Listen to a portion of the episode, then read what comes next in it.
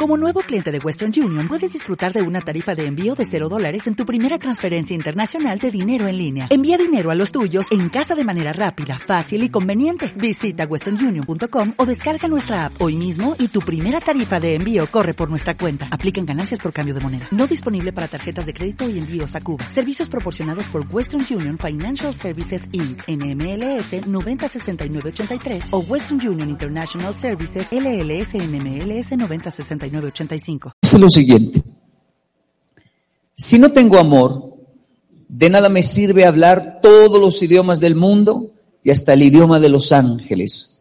Si no tengo amor, soy como un pedazo de metal ruidoso, soy como una campana desafinada. Si no tengo amor, de nada me sirve hablar de parte de Dios, conocer sus planes secretos. De nada me sirve que mi confianza en Dios me haga mover montañas si no tengo amor. Si no tengo amor, de nada me sirve darles a los pobres todo lo que tengo. De nada me sirve dedicarme en cuerpo y alma a ayudar a los demás. El que ama tiene paciencia en todo y siempre es amable. El que ama no es envidioso ni se cree más que nadie.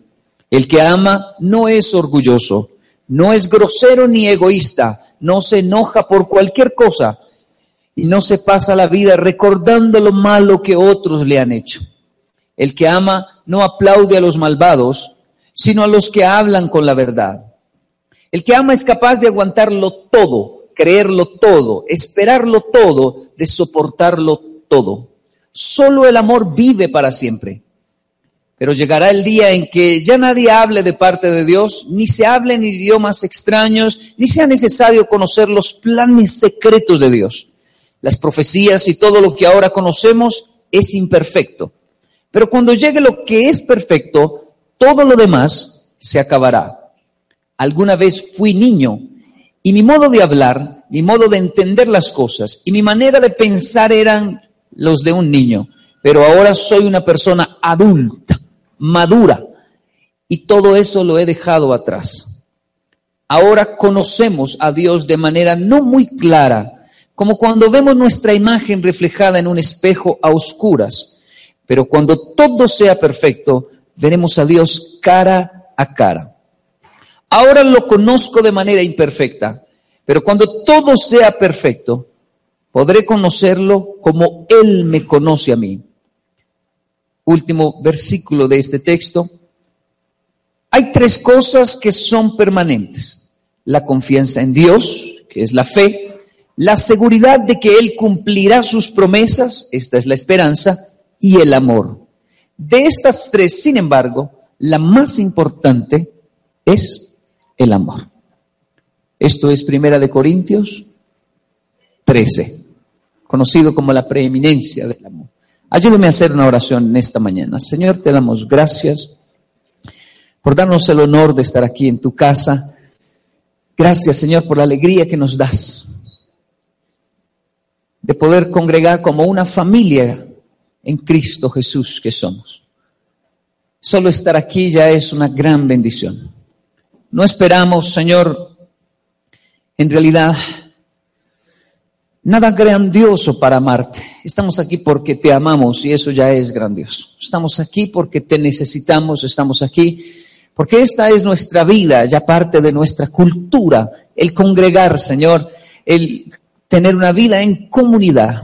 Sabemos que estás con nosotros en todo lugar, Señor. Pero es cuando estamos en la iglesia donde podemos sentir un espacio que apartamos para ti un espacio para hablar de tus cosas, un espacio donde nos desconectamos de las cosas de afuera, de nuestros miedos, temores, deudas, de todo aquello que nos agobia, de, todas nuestras inseguridades, donde nos desconectamos de todo aquello que es un peso. Y aquí queremos simplemente conectarnos contigo, Señor, sentirte a ti, decirte que te amamos y que hacemos parte de este gran cuerpo. Te damos muchísimas gracias por darnos la alegría de tener un lugar para congregar como una familia que somos. Te damos muchísimas gracias. Espíritu Santo de Dios, habla nuestro corazón. habla nuestra vida. En el nombre de Jesús. Amén y amén. Bien, e, e, este es tal vez uno de los mensajes más sencillos que conozco. Y no deja de ser realmente profundo y porque hay una gran diferencia entre lo sencillo y lo fácil. Y esto es sencillo pero no fácil. Hablo de este texto, Primera de Corintios, capítulo 13, es un texto que estoy encontrando en todo lugar, en toda comunidad, aún la misma comunidad eh, eh, no, no, cristiana, no cristiana, utilizan el texto en, en, en, círculos de reuniones donde se va de pronto a efectuar un matrimonio, a veces budista, sintoísta, pero la poesía cruzó los límites de las religiones y llegó al corazón del ser humano y lo han abrazado como el Padre Nuestro. Este aún más que el Padre Nuestro porque el Padre Nuestro tiene una connotación de una oración. Este parece una gran poesía de, sobre el amor y lo encuentro en todo lugar especialmente en los matrimonios, en, las tarjetas de presentación de una boda, están colocando eh, Primera de Corintios 13. Y, porque es lindo, es hermoso, porque gusta. Ahora, se ha convertido ya en un mantra. No importa en realidad el contexto y la profundidad de lo que quiere decir. Importa es que es lindo. Pero cuando yo voy al contexto, a la profundidad del texto, a lo que Él me quiere transmitir, a la, a la, a la naturaleza de Dios y de lo que Él me quiere decir a través de este texto, no puedo, no me sale de los labios decir que es un texto lindo. Para mí, este es uno de los textos más horrorosos de la escritura, más apocalíptico y yo he leído Apocalipsis. Pero este texto es uno de los textos más terribles. Porque Primera de Corintios 13, cada vez que lo leo, me da escalofrío, sencillamente. De hecho, lo confieso, desde muy joven, al leer Primera de Corintios 13, lo pasaba rápidamente así por alto porque me parecía demasiado pesado, demasiado fuerte, demasiado terrible este texto. Usted se preguntará, pero ¿por qué va a ser terrible Primera de Corintios 13? Porque es como un espejo demasiado limpio de lo que no soy. Habla del amor en, de una manera Habla del amor, de la naturaleza verdadera, de la esencia del amor, de una manera que al verlo digo, entonces yo qué pitos toco en el amor. Porque si eso es amar, estoy perdido completamente. No logro leer Primera de Corintios 13 y decir, ay, qué lindo, así amo yo. Así, ese soy yo, me refleja. Es como cuando usted se levanta en la mañana y se ve al espejo y dice, Dios mío, ese no puedo ser yo. Pero soy yo. Es como, como cuando le llega una visita a eso de las 7 de la mañana, 6 de la mañana, que usted se acabó de levantar y parece un dinosaurio. No solo por el aliento, por todo. La nariz está más hinchada de lo que la tengo. La cara, todo, mis ojos no se ven. Estoy, y llega alguien y le dice, hola hermano, ¿cómo? Hermano. Parece que hay un espíritu inmundo dentro de mí. Pero no estoy poseído, estoy recién levantado. Usted está recién levantada. ¿Y sabe lo que es sentir que alguien le dice, oh, hola, hola, Y entonces nace esa palabra de, ¿se acabó de levantar? No, serán mentiras. Me picó una, una abeja en la cabeza entonces. Estoy horroroso. ¿Cómo se le ocurre venir a interrumpir mi casa así? El desorden lo puedo esconder, pero mi rostro, la facha que tengo, la situación es Corintios 13 irrumpe en mi vida en un horario del amor que cuando lo veo digo, no me veo para nada bonito, no me veo bien, no me siento bien, no me gusta. Apocalipsis es una cosa, pero no me veo reflejado allí, no me veo allí. Pero Corintios 13 refleja mi amor y me hace ver lo que realmente soy. Es un espejo demasiado limpio, demasiado claro con una luz brillante hacia mí que me hace ver los poros más profundos de la piel defectuosa del amor en mi vida. Ahora, no ha existido una época con mayor información que esta. No se conoce en la historia Han habido épocas con, guerras más fuertes, con hambrunas y con crisis económicas profundas. Podemos mirar atrás y decir, ha habido épocas con ciertas cosas que hoy no vivimos, pero no ha habido una época en la historia de la humanidad con mayor alcance a la información de parte de cualquier persona, porque estamos en una época donde nadamos en libros, nadamos en información, tenemos muchos noticieros. En mi época, solo de niño, solo de niño, yo tengo 35 años, solo de niño en Colombia había solo, ¿qué era? Caracol, ¿cierto? RTI, no era RTI, era el mismo. RTI. Canal 1. había algo llamado Inravisión, no era algo así. El caso es que eran tres canales. Y cuando llegué a Japón, habían 12. Y eso era increíble. en Japón hay 12 canales. Porque ni siquiera de niño era la época de la internet. No era, no, no había internet, no era popular en realidad. Pero hoy en día es increíble cómo uno puede verificar cualquier dato con Internet. ¿En qué año murió fulano de tal? ¿De qué país era fulano? Ya, le digo, ya le digo. Y entran, con el celular, investigan cualquier cosa.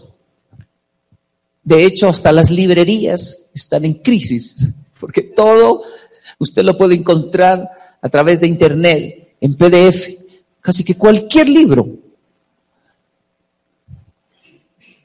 En Japón para poder encontrar textos religiosos de eh, una de nuestras librerías más populares en el mundo, CLC, Centro de Literatura Cristiana.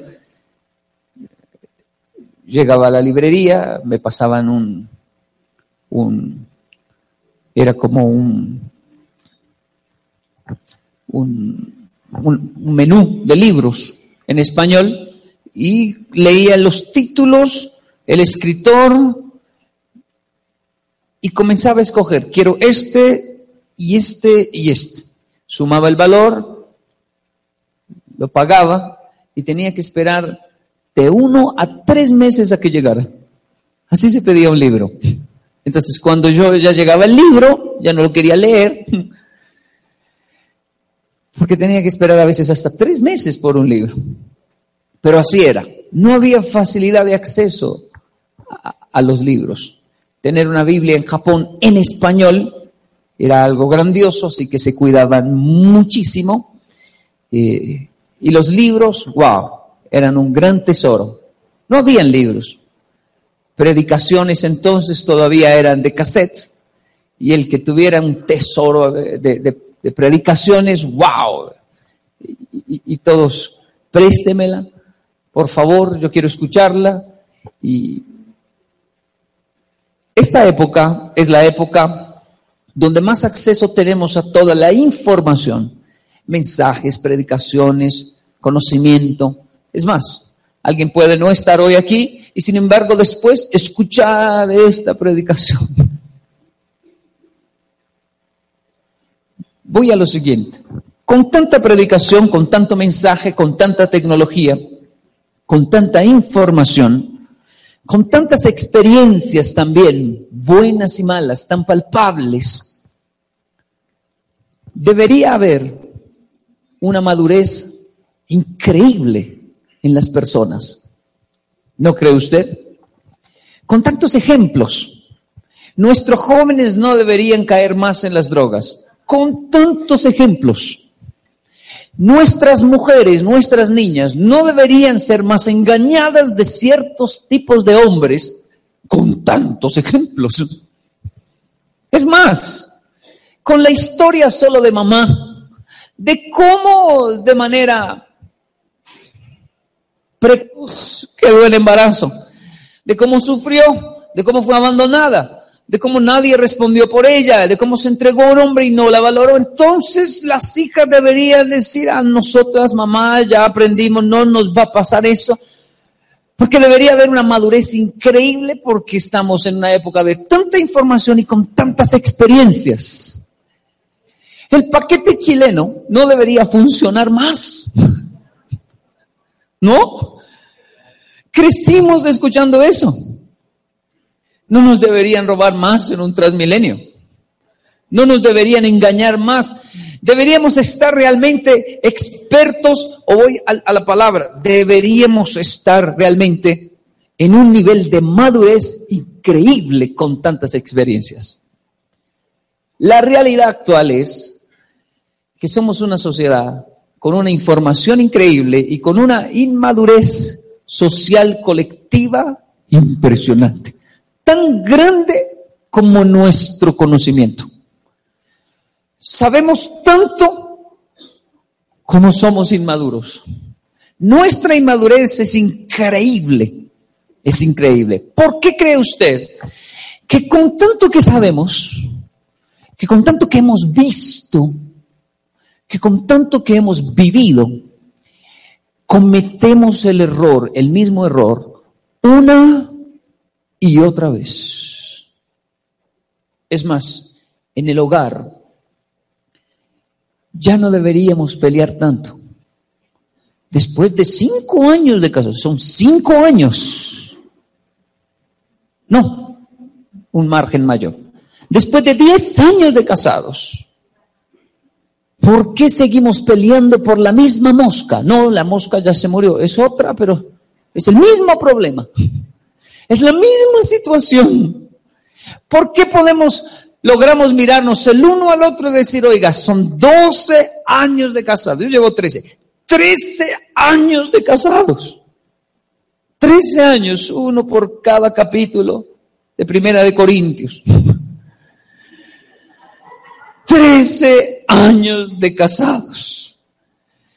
Y nos miramos el uno al otro y nos paramos frente al espejo y decimos, ¿qué pasa en nuestra vida para que estemos luchando con la misma suma?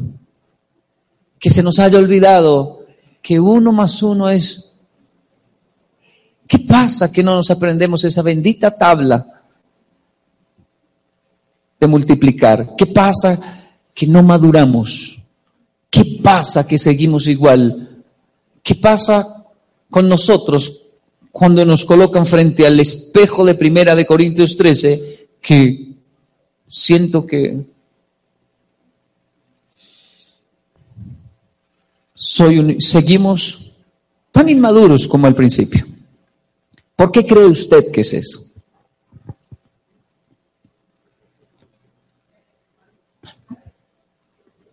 O por lo menos, ¿es real o no es real lo que acabo de comentar?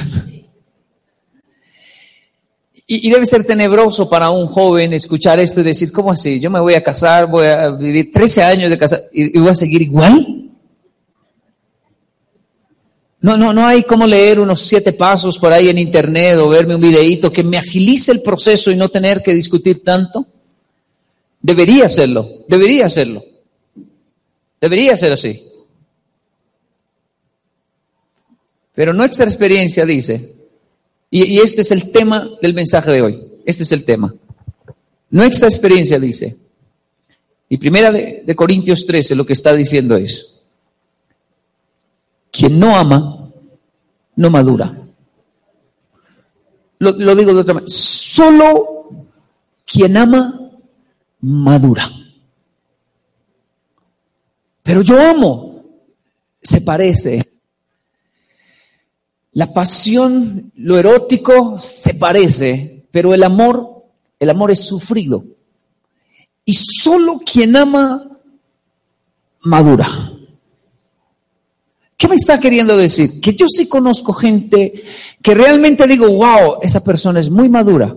Pero cuando voy a analizar su vida, descubro que amó y sufrió muchísimo. Perdió muchísimo, que no fue retribuido correctamente y eso la hizo, lo hizo madurar mucho. Y llegó a un punto donde ahora ya cruzó la línea y dijo, soy maduro, soy madura, soy adulto, soy adulto, aunque tal vez no tenga mucho conocimiento. Lo digo de otra manera, las experiencias no nos hacen madurar. La edad no tiene nada que ver con madurez. Conocemos o no personas de 60 años de edad, 70 años de edad, con una madurez en el suelo, emocionalmente adolescentes. Las experiencias tampoco nos hacen madurar, buenas o malas. Tengo una niña aquí que se casó seis veces, vive con seis hombres.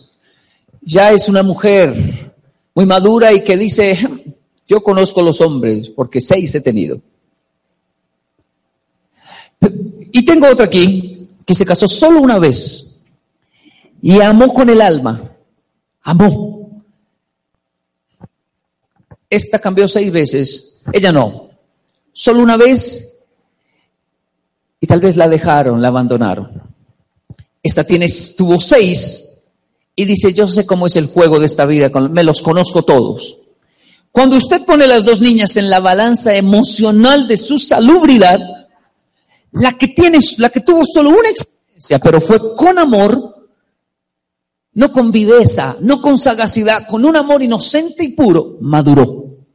La otra, seis experiencias, y usted habla con ella y es como hablar con un adolescente. Y vuelve a repetir la historia. Esta vez sí, ahora sí, me enamoré.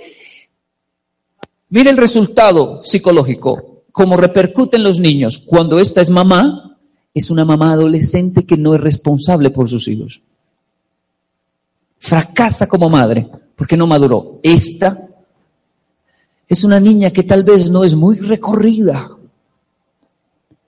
pero tener hijos desarrolló en ella una mamá madura, un ser maduro que sabe cuidar muy bien de una responsabilidad y una sensibilidad al ser madre. ¿Por qué? ¿Cuál es la diferencia? Porque las experiencias no nos hacen madurar. Solo quien ama, madura. Lo digo de otra manera. Usted puede hablar en muchos idiomas, Usted puede conocer muchos libros, usted puede memorizar la Biblia, usted puede saber muchas cosas, pero solo quien ama, madura. Ah, yo, yo, yo sé de amor porque yo soy un amante fugaz y tenaz. Solo si el amor se, se trasladó a la pelvis, entonces usted madura. Pero si el amor no está en la pelvis, no está en el sexo, entonces no tiene cómo madurar por sexo. Por experiente que se crea, solo quien ama realmente madura. Ah, yo, yo, sí, mire, me he encargado de donar mucho, de hacer buenos cheques para, para, para la gente necesitada. usted no madura con eso. No se puede considerar una persona madura porque es muy bondadosa. Algunas donaciones son una forma de no acercarse a la necesidad, no quiero ver moquitos, ni piojos, ni nada de eso, así que yo envío el cheque. Mm. De no involucrarse, porque solo quien ama, madura. Lo explico de otra manera porque esto debe quedar claro. Usted puede estudiar y sacar una carrera adelante, egresar de la mejor universidad, hacer una especialización, terminar con un excelente doctorado y por qué no hacer un PhD en algo. Economía.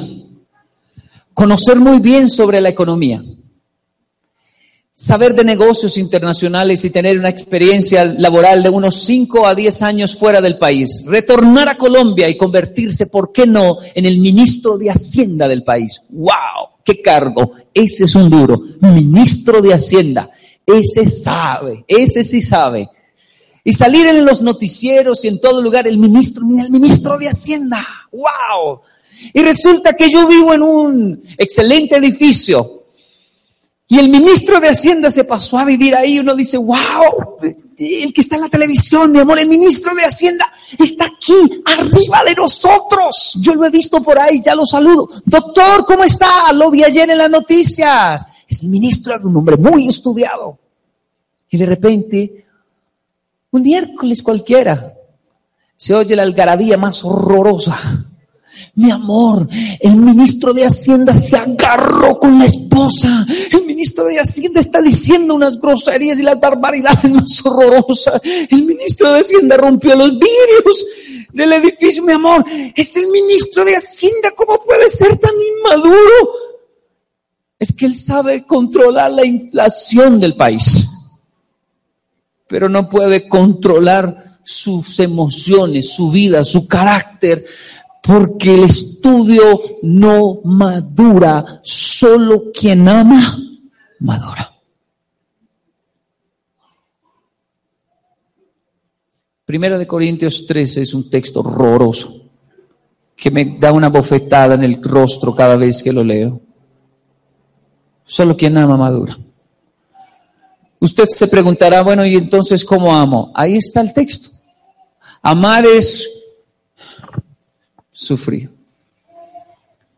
Fue la Madre Teresa de Calcuta la que nos deja un legado de frases, así como Gandhi y otras, pero la Madre Teresa de Calcuta fue la que dijo, ama hasta que duela, que si duele, esa es una buena señal. Solo quien ama madura. No, no, debo concluir esto, yo terminé el texto era ese y el mensaje es ese, solo quien ama madura. Es el joven que invita a una niña a algún lugar y se emociona, dice, wow, me aceptó, me aceptó. Pastor, yo, yo la invité a salir y le pagué taxi.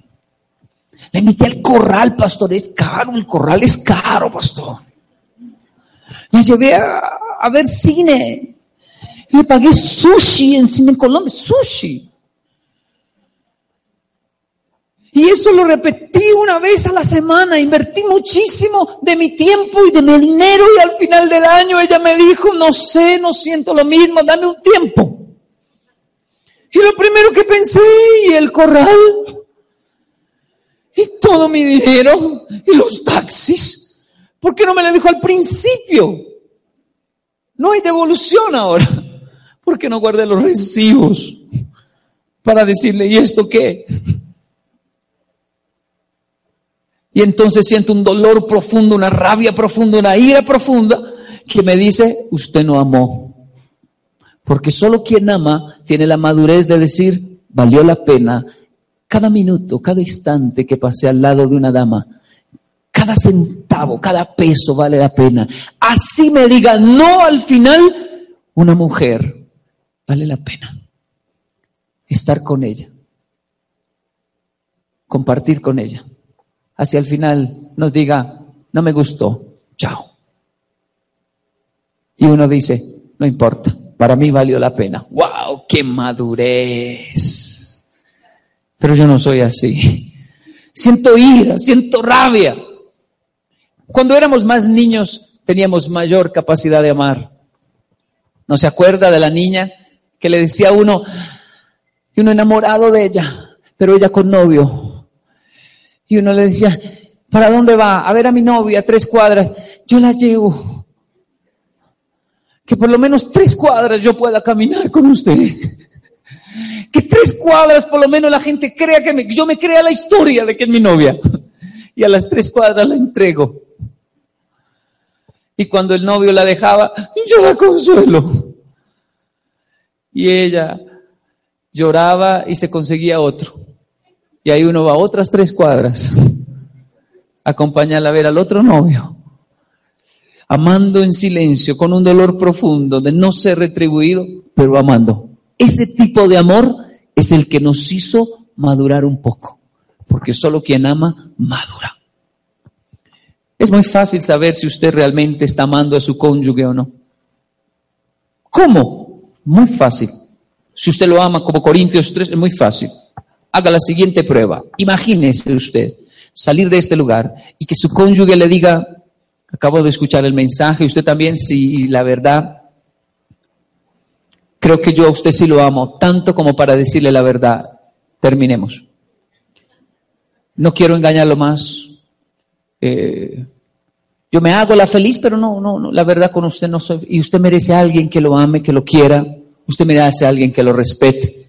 Y que usted escuche eso y diga, wow, gracias. Me duele, pero gracias. Por abrirme los ojos, por decirme la verdad. Eso sería lo correcto.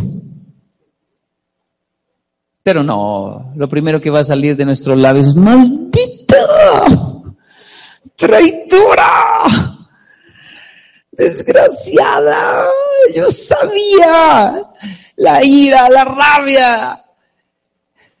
Los cristianos participamos del matrimonio y muy poco del divorcio, pero pasa, existe y es real. Y es la cosa más insolente y,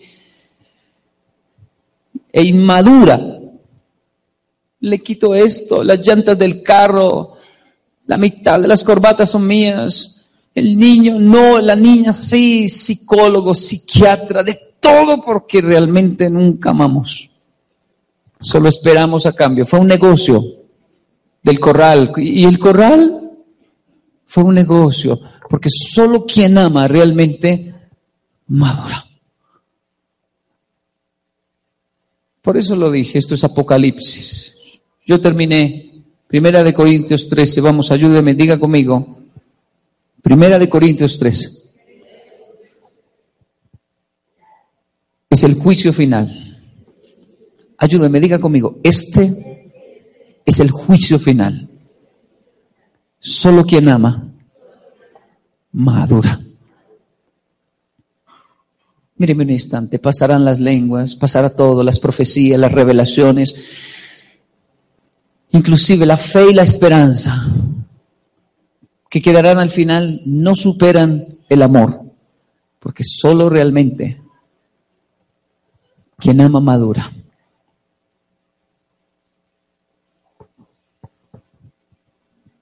Hace unos tres años y medio, casi cuatro, una pareja de japoneses son invitados a Colombia a trabajar. Ellos tienen más de 50 años y reciben la siguiente propuesta. Hay una multinacional en Colombia que quiere recibirlos para que trabajen. Así que el pago no es gran cosa en realidad, pero para la edad que ustedes tienen es bueno. Además es en otro país, las cosas son más económicas, una buena propuesta no requería de mucha experiencia ni mucho estudio, así que salen de un pueblo de Japón y llegan a Colombia hace más de tres años y medio. Al llegar aquí, los hospedan en un buen hotel y después de esperar unos tres días les anuncian el cupo aquí se, se llenó, pero es una multinacional, estamos en todos los países, así que los vamos a llevar a Alemania. Y ellos dicen, bueno, ya no es Colombia, ahora es Alemania. Saliendo del aeropuerto El Dorado hacia el- Alemania, los detiene la policía y descubre que en sus maletas hay cuatro kilos de cocaína en la maleta de cada uno. Ellos no saben quién los colocó allí, solo saben que están en un lío terrible y que no tienen ninguna prueba para quedar libres de este problema. Así que hay un juicio, una condena y tres años y medio de cárcel. El señor Nakamuta Seiji hoy tiene 55 años, salió de la prisión hace unos dos meses, su esposa aún está recluida en el Buen Pastor.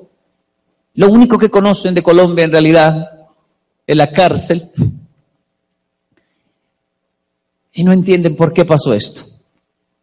Yo me entero del caso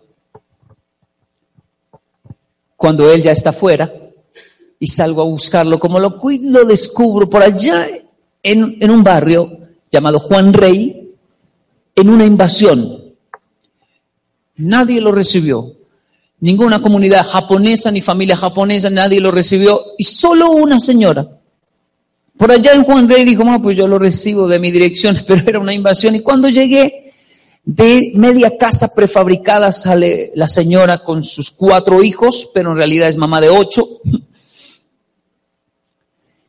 Y sale ese japonés y le digo en japonés, ¿usted qué hace aquí? Y solo aquí me recibieron. Entonces se despiden, les digo, yo me lo, voy a llevar y ellos se despiden, la señora llora, el niño mira a la mamá y después de despedirse del señor Seiji le dice, mamá, ya puedo dormir en mi cama.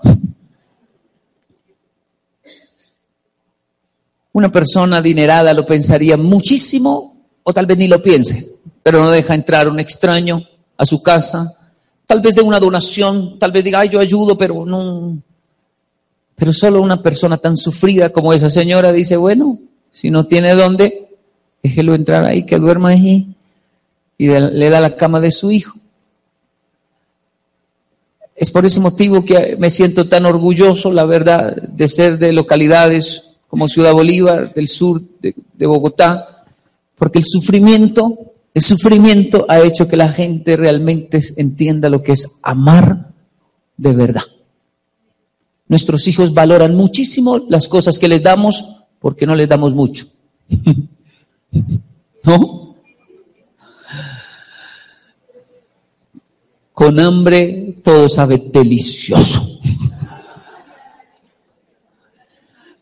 Crecimos con tantas carencias, falencias, con tantas cosas que un... ¡Wow! Nuestros papás fueron tan duros que hasta las jugueteras las amábamos. Me ama, mi papá me ama, por eso me da duro.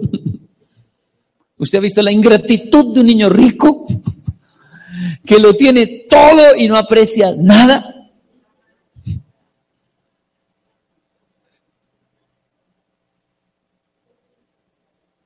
El caso es que el señor Nakamuta Seiji sale de la prisión, se hospeda en ese lugar, lo llevo a mi casa y escucho sus historias de la prisión. Algunas me hacen llorar, otras me hacen reír muchísimo y le digo, usted tiene algo que enseñarnos como comunidad. ¿Por qué no, por qué no lo hace en mi iglesia? ¿Por qué no me, cuenta algo, una enseñanza, ahora que estamos en el mes de la mujer? Y lo pensó y lo pensó, hizo un escrito, lo leí y le dije, "Ese está muy bueno. Y entonces, así fue.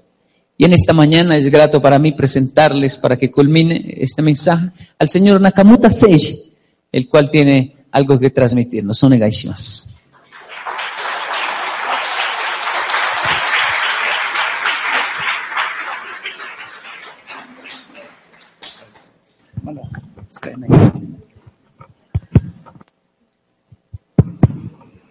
Ok. 皆さん、おはようございます。 日本の南にある町、福岡というところから来ました。中村誠二、55歳です。Muy buenos días, mi nombre es Nakamuta Seiji, vengo del sur de Japón, un lugar eh, llamado Fukuoka. 私は最近になって、コロンビアは綺麗で、心が温かく優しい人が多いなと思えるようになりました。Solo últimamente eh, descubrí que Colombia es un país realmente muy hermoso y que su gente es eh, especialmente muy querida, muy amable. どうして最近なのかというと、私は3年半刑務所の中にいて、2ヶ月前に自由になりました。 Digo solo últimamente porque he estado tres años y medio recluido en una prisión y no conocía realmente eh, nada del país Y muy poco de su gente buena. でも、妻はまだベンパストル刑務所にいます。Mi esposa aún está eh, en el Buen Pastor. お世話になっている横井健二さんや、えー牧師先生から、この3年半で経験したこと、学んだことを話してくれと言われ、断ることができずに話すことにしました。He sido muy bien tratado por el pastor y por el señor Yokoi Kenji. Me han tratado muy bien. Me han pedido que, pue- que- que- que diga algo frente a la iglesia y no he podido negarme. えー何を話そうかと考えたときに、この3年半でいいこと、辛いことはいっぱいありました。でも、一番心にあるのが、やっぱり妻という存在です。 Sin embargo, al pensar mucho sobre qué lección puedo transmitir de todas las cosas buenas o malas que he vivido en estos años, definitivamente lo que más eh, toca mi corazón es un ser llamado esposa. えー妻のことを話したいと思います。 Quiero t- contarles sobre mi esposa. 今、私は妻に対して3つのことを思っています。 Pienso tres cosas sobre el ser de una esposa. 一つ目は尊敬です。 El primero es definitivamente el respeto y la admiración. えー英語もよく知らなかった妻が、今では普通に友達とスペイン語で話しているのです。 Ella no hablaba inglés y ahora veo que está hablando español no, tranquilamente con sus amigas. 私が初めてビシーターでブエンパストルに行った時に、妻が私の手を取り、次々に友達に紹介していくのです。Cuando le hice la primera visita de prisión a prisión al buen pastor, ella me comenzó a presentar sus amigas una tras otra. Eh, その多さにびっくりしました。Me impresioné la cantidad de amigas que tenía. 途中でそこにいる全員に紹介されるのかと思ったくらいです。Llegué a pensar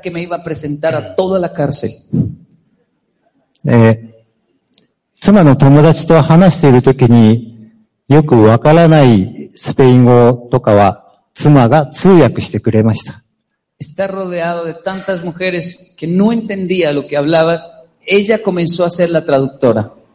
妻を尊敬しています。Quiero declarar mi admiración por mi esposa. 二つ目はありがとうです。 En segundo lugar, quiero declarar mi gratitud. 死ななくてありがとう。 Gracias por no quitarse la vida. 妻は体が弱く、うつ病を抱えていました。 Mi esposa siempre fue de un cuerpo débil y sufría de depresión. 私と知り合う前に2回自殺未遂をしています。 Antes de conocerla, tenía un histórico de dos intentos de suicidio. とても言えないひどい過去を持っていて、私が、俺が守ると言っておきながら、このざまです。Por eso al conocerla yo prometí protegerla y hoy esta es la situación que vivimos. 最悪のことだけはしないでほしい。毎日毎日そればかり思い、本当に胸が痛い日がいつまで続くのだろ Por eso todos los días había un peso en, en mi pecho, un dolor en mi pecho, de que ella no fuera a tomar una decisión trágica. う。命があればきっとなんとかなる。頼むから私を一人にしないでくれ。苦しい毎日でした。 Por eso todos los días pensaba, mientras haya vida y esperanza, por favor no, no vaya a intentar quitarse la vida. Todos los días esta, esta oración me agobiaba. 今は生きていてくれてありがとうです。Hoy puedo decir gracias por sobrevivir. 三つ目は愛情です。En tercer lugar es el amor. 今でも変わらず私を愛してくれている妻に感謝しています。Quiero agradecerle por amarme como la primera vez. 去年のことです。電話で話していると、今だから言えるけど、怒らないで聞いてね、というのです。 El año pasado nos comunicamos y por teléfono me dijo, quiero contarle algo y no se vaya a asustar. えーわ怖い気持ちを抑えて私は何と聞きました。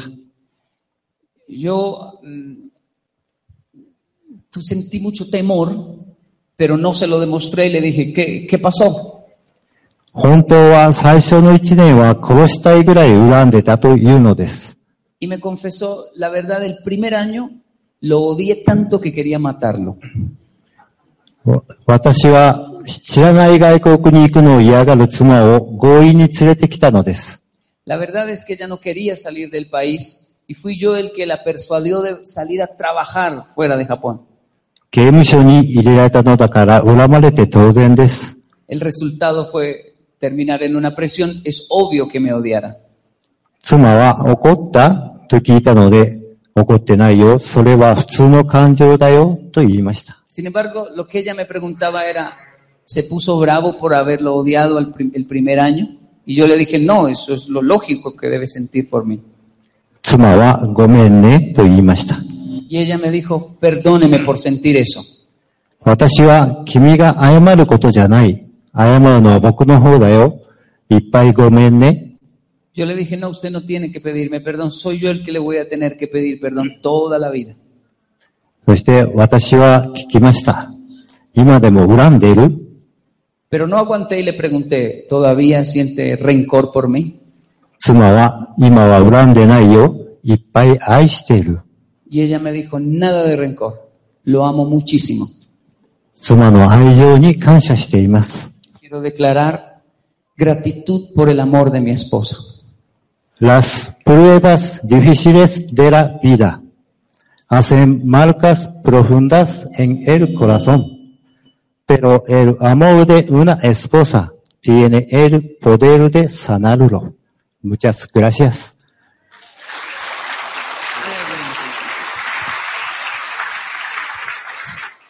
Colóquese de pie, solo un instante, por favor.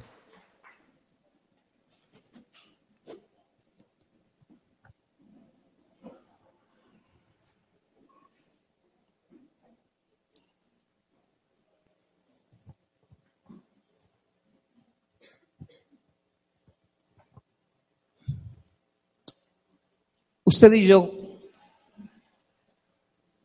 creemos en Dios. Y eso nos da una paz de saber que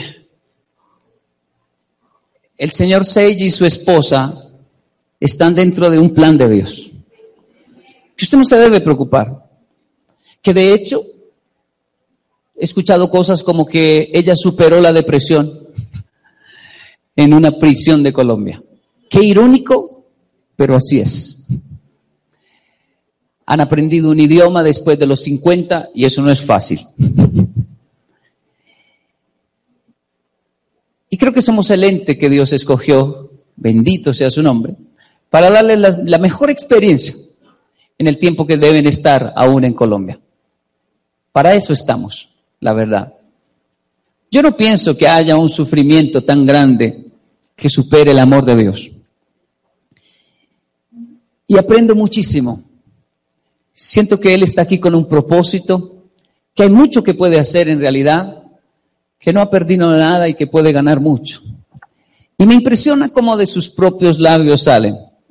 Tantas, he escuchado muchas lecciones que me ha contado.